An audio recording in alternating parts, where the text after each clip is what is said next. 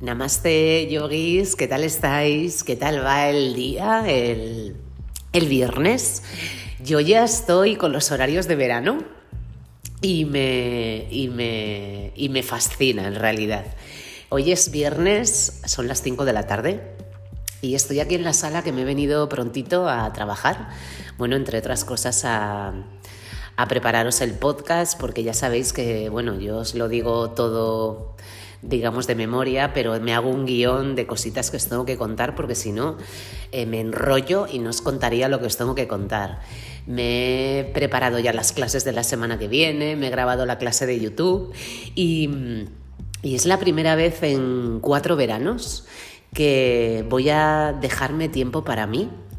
He decidido eh, centrar todas las clases en dos días a la semana para poder tener tiempo para mí ya que ha sido un invierno, ha sido un año muy, muy intenso, con mucha clase, con, mucho meneo de alumnos y la verdad es que estaba deseando de que llegara junio para poder tener tiempo para mis cosas y, y, para poder seguir trabajando en otros proyectos, en otras historias, pero desde, desde un lugar mucho más tranquilo, ¿no?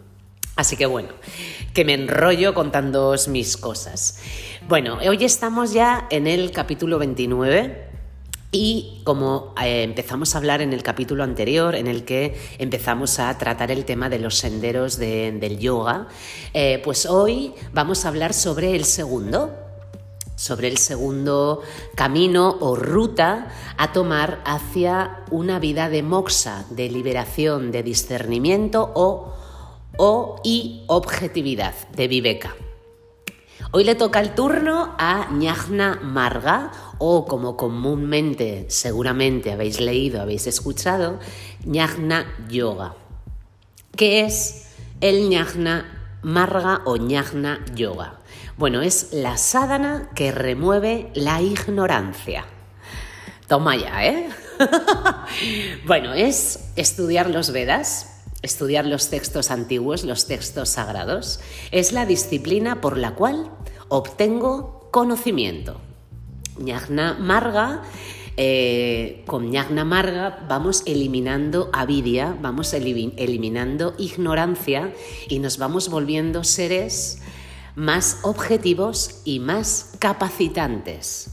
Consiste en ganar el conocimiento de uno mismo, pero no desde el conocimiento de nuestra persona en sí misma, o sea, no en conocer cómo somos a nivel físico, cómo somos a nivel mental, cuáles son nuestras carencias, cuáles son nuestras virtudes, todo esto de nosotros más o menos ya lo conocemos, ¿no? O eso espero.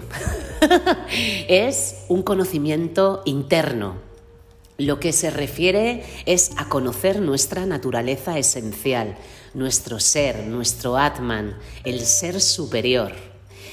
¿Para qué necesitamos este conocimiento? Podréis preguntaros, ¿no? Bueno, necesitamos este conocimiento para llegar a Moksha. Es autoconocimiento. Moksha es la liberación del sentido de carencia que está dentro de mí. Es el sentido de deficiencia y de infelicidad. Esto ya os lo hablé cuando hablamos el tema de los purushartas, lo que era moksha.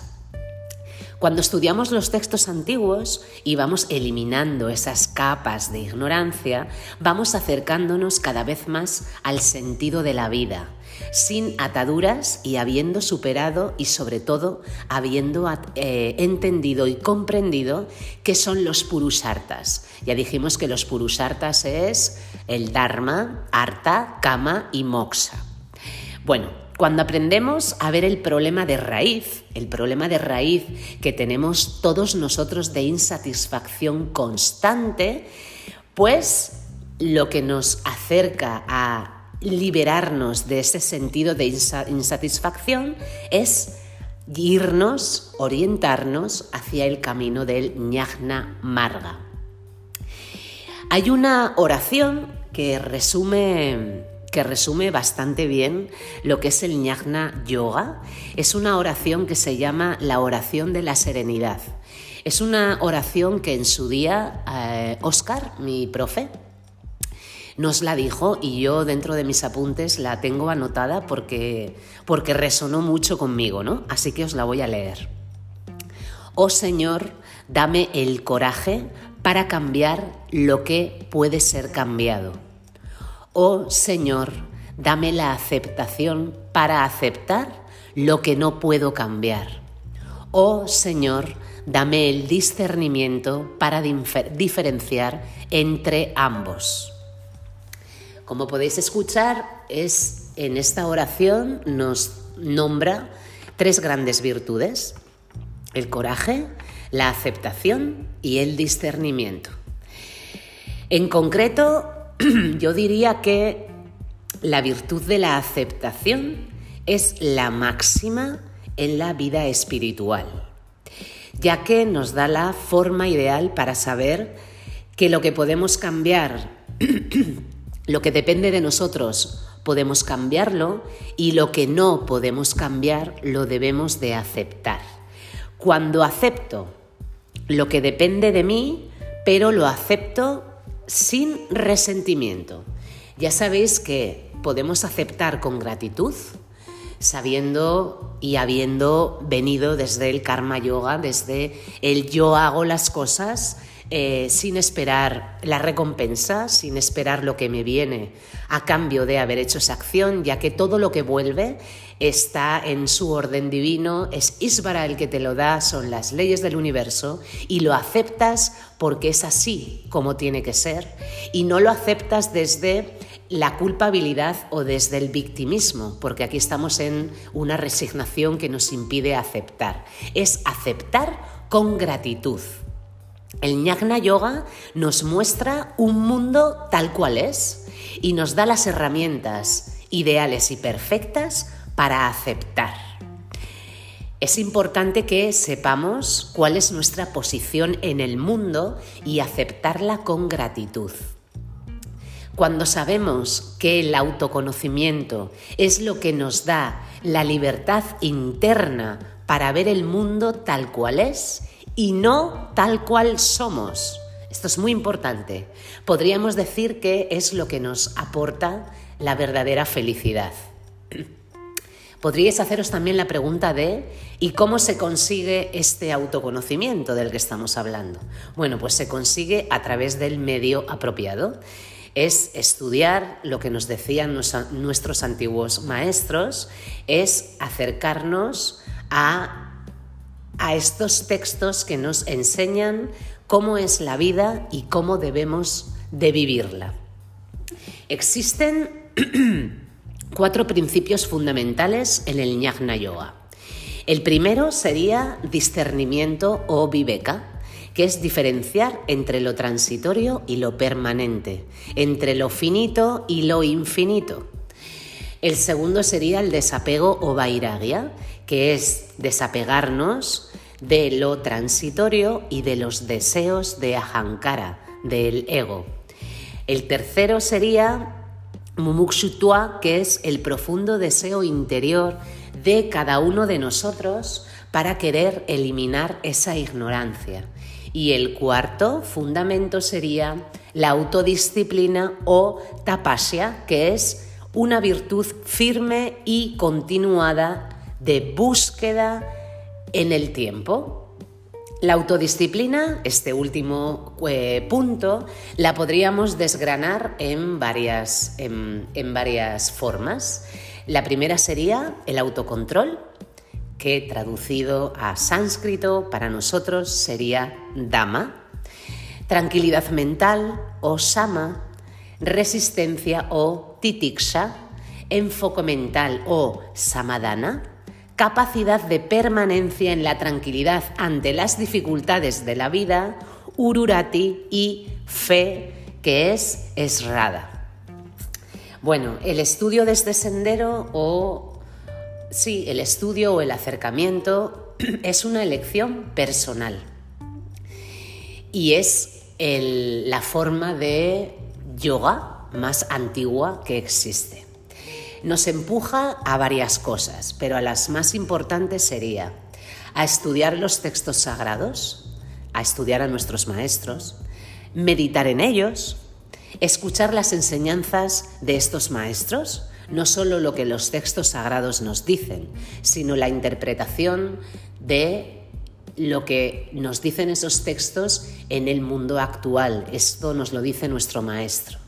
Reflexionar, contemplar y sobre todo es el experimentar el Atman, el ser, y observar y sobre todo sentir que formamos parte de todo, de un macrocosmos, de, de Brahman, de Isvara, que salir de esa, de esa ignorancia que nos aporta el ego, que nos hace vernos y nos hace sentirnos únicos e irrepetibles y conectar con esa conciencia que está en todos nosotros y que es lo que le da la luz, ¿no? Es la luz de la conciencia. La sabiduría, ñagna, no es un conocimiento mental o sensorial, es una comprensión directa, profunda, experiencial y vivencial de la divinidad y de la unidad que subyace en todo.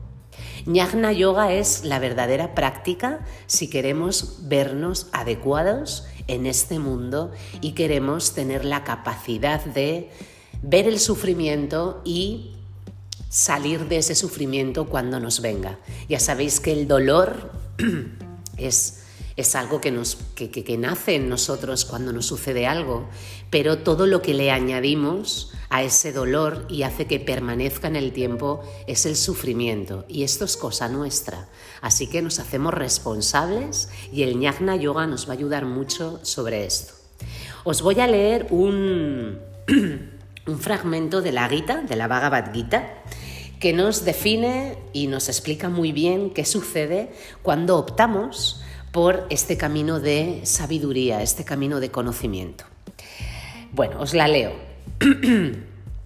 Aquel estado en que la mente, controlada por la práctica de yoga, consigue la quietud y que, viendo el ser, Atman, a través del ser, se está satisfecho en el propio ser aquel estado en que uno conoce una dicha infinita que está más allá de los sentidos y que solo el intelecto, Buddhi, puede comprender, aquel estado en el que, estando establecido, uno ya nunca se separa de la realidad aquel estado que una vez obtenido genera el pensamiento de que no puede haber logro superior y en el que, una vez establecido, no es conmovido ni por el más intenso de los dolores. Qué bonita, ¿verdad? Qué bonitas palabras, qué bonito fragmento. Bueno, yogis, termino aquí este capítulo que sepáis que todos los que escucháis los podcasts estáis en el sendero del Jnana Yoga, ya que toda nuestra filosofía del yoga es autoconocimiento, es conocimiento, es vidia, es conocimiento. Y, me alegro mucho de que os acerquéis a este sendero porque eh, cualquier práctica, cualquier sadhana que hagamos, cada una proporciona unas virtudes, nos aporta eh, nos aporta cosas en nuestro día a día, nos aportan diferentes cosas, pero lo que realmente te cambia la vida porque en realidad ves la vida desde otra visión, eh, desde una visión mucho más objetiva, es psicología pura, es el camino del Jnana Yoga. Así que, me hace muy feliz que, que queráis ser seres mucho más conscientes y menos ignorantes. Así que muchas gracias por escucharme una semana más. Muchas gracias por compartir estos minutines de vida conmigo. Nos escuchamos la semana que viene. Namaste.